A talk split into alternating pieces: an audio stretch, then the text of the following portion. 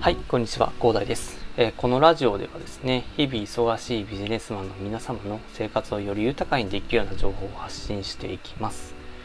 えー、今回のテーマはですね、働き方改革で変わる仕事終わりの時間についてお話ししたいと思います。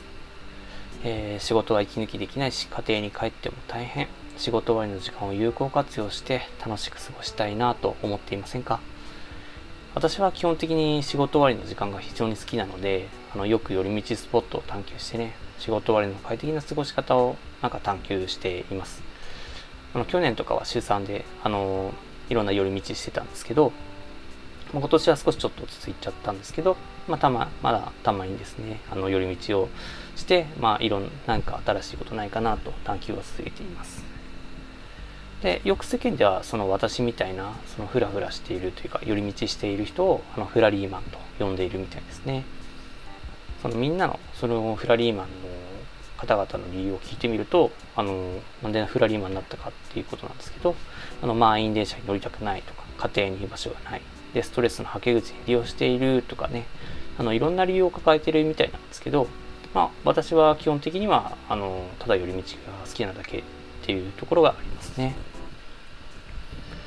でそのフラリーマンの方々の理由を見ているとまああんまりいい印象には映らない世間ではあんまりいい印象に映らないんですよねだからなんかフラリーマンはなんかあんまり良くないみたいな感じの世間では思われちゃってるような状況なんですけどただねその現代においてはですねこの仕事終わりの有効活用っていうのがねあのプライベートにも仕事にもその効果的に作用して、まあ、必要な行動であることっていうのを皆さんには知っておいていただきたいなと思っています。なんでかっていうとね、あの仕事環境はあの昔と違ってね、良くも悪くもいろんなことが制約されている環境になっちゃってるんですよね。その情報の流れがそのインターネットによってあのどんどん加速しているような現代ですね、その情報の流れの速さに比例してね、あの仕事に求められるスピードもどんどん速くなっちゃってるんですよね。あと、その会社から求められる売上目標は変わらないのに、なんか、そのなんでしょうね、あのお客さんの方からいろんなクレームが来てね、でそのクレームの対応ということで、その構築されたそのいろんなルールがもうどんどんどんどんあの増えてるような状況なんですけどそのルールを破らないためにその調査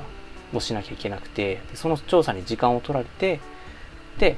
時間は足りないけど今あの残業をしたら大変だというところで残業もするなというふうに言われているので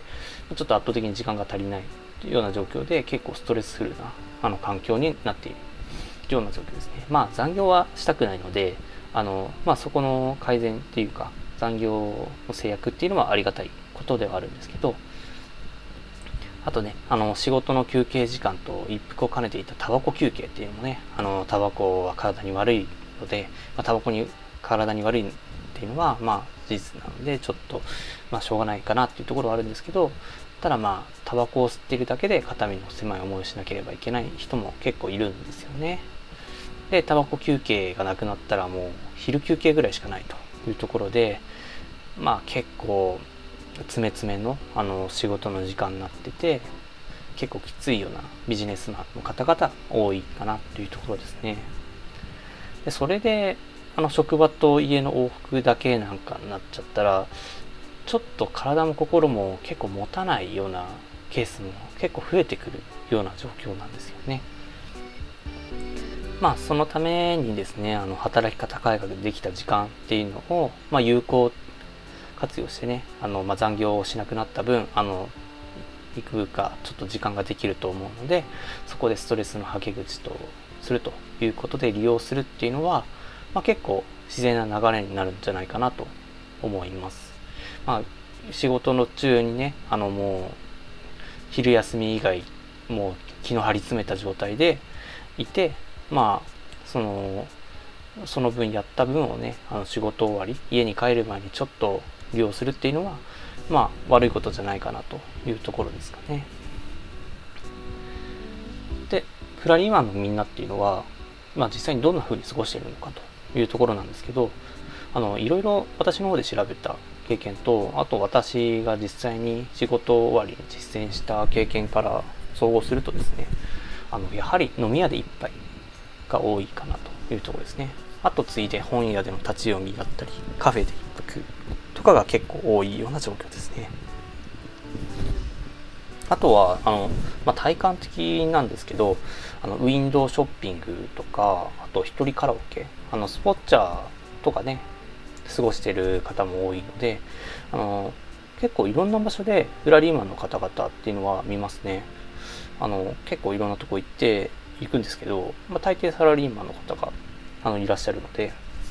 まあいろんなこと皆さん思い思いにやっているのかなというところですかね。あのまあ多分さっきの通り職場で結構溜まったストレスをねあの家に持ち帰るわけにもいかないので、まあ、そこで発散して帰ろうというところでスーツ姿のまま自分の思い思いに過ごしているような状況を見られましたね。結構まあそんな遊んでることって皆さん知らない人も結構いるんじゃないですかね。だから結構通普通と言いますかあの仕事終わりに遊ぶことっていうのは悪いことじゃないんだよっていうことはあのまあしておいていただきたいかなというところですね。まあで遊ぶって言ってもあのまあ一人じゃ結構厳しい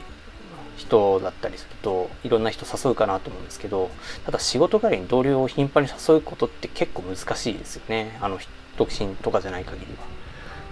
だから結構必然的に一人飲みとか一人カラオケとかになるんでなると思うんですけど、まあ、そこに行くにも結構ハードルが高いというところが、まあ、現実としてあるかなと思いますまあ、ただね、あの、そこはさすがの日本社会です。あの、働き方改革で、あの、時間のできたサラリーマンをターゲットにしたサービスが結構最近どんどん出現しているんですよね。あの、気軽に仕事終わりの時間を過ごせて、充実させることのできる環境っていうのは、あの、どんどん構築されているような状況です。で、一人飲みであればですね、例えばね、あの、全日本一人飲み協会というサイトがあってね、あの、そこで検索したら一人飲みに適した飲みを検索することができるとかね、あの一人飲みで入りやすい居酒屋って結構見つけにくいから便利ですよね。あとはあの最近ではね、あの一人カラオケ専用のカラオケ店とかも出てきたりね、あのするんですよね。あの結構カラオケ、普通のカラオケに一人で入るのは結構きついと思うんですけど、まあ人から専門店だったらね、みんな人からで目的に来てるわけですから、そんなに気にしなくて入れるというところもありますよね。で、この大きい声出すっていうのはね、思いのほかストレス発散にもいいので、あの、ぜひ気になる人はやっていただければなと思います。あと他にはですね、あのサウナブームが最近到来したような状態かなと思うんですけど、あのサウナスポットもそれに追随して増えてきていたり、あの独身の方とかですね、あの前恋愛アプリってあんまりなかっ、なんか数少なかったかなと思うんですけど、今なんかすれ違いをあのきっかけとしたなんか一風変わった恋愛アプリとかも登場してたりですね、あの、まあ、一人でも、あの、どの、いろいろ過ごせるサービスが数多く存在している状況です。まあ、家族がいる方っていうのはね、あの、フラリーマンの活動を始める前に家族に了解をもらうことを、まあ、私はお勧めしています。あの、家事を手伝うとか、家族サービスをしていれば、理解されないことの方が少ないでしょうしね、あの、家族の了解のもとの方が、あの、フラリーマンやった時に思いっきり楽しめるね。まあ、そんな感じでね、あのー、ぜひ働き方改革で生まれた時間を有効に活用して、あの、楽しんで過ごしちゃっていただきたいなと思います。まあ、人生楽しんだもの勝ちですよね。で、人生、あの、人生と言いますか、働き方改革の後の時間で楽しんだ分はね、あの、家に帰っても、あの、まあ、プラスな、あの、感情で、あの、いろいろ還元できますし、まあ、プラスな感情でいった方が仕事もどんどんうまく回るのでね、ぜひ実践していただければなと思います。ぜひね、家族の理解もとって、あの、楽しんじゃってください。えー、ちょっと長くなっちゃいましたが、それでは今回はこんな感じで。それではまた。